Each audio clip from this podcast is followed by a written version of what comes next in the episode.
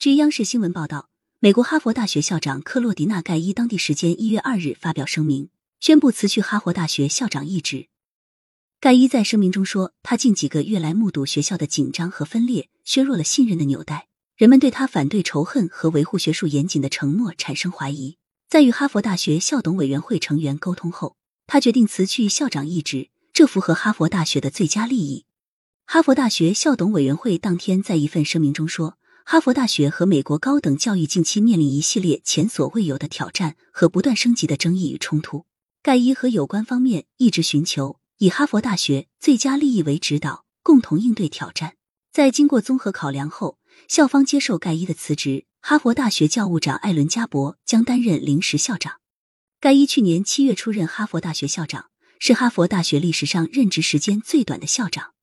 去年十二月，盖伊和宾夕法尼亚大学校长。麻省理工学院校长共同参加国会听证会，因在校园反犹问题上的立场招致批评。宾夕法尼亚大学校长利兹马吉尔已于上个月辞职。此外，哈佛大学相关调查委员会发现戴伊在学术论文中存在错误引用资料来源等问题。感谢收听《羊城晚报广东头条》。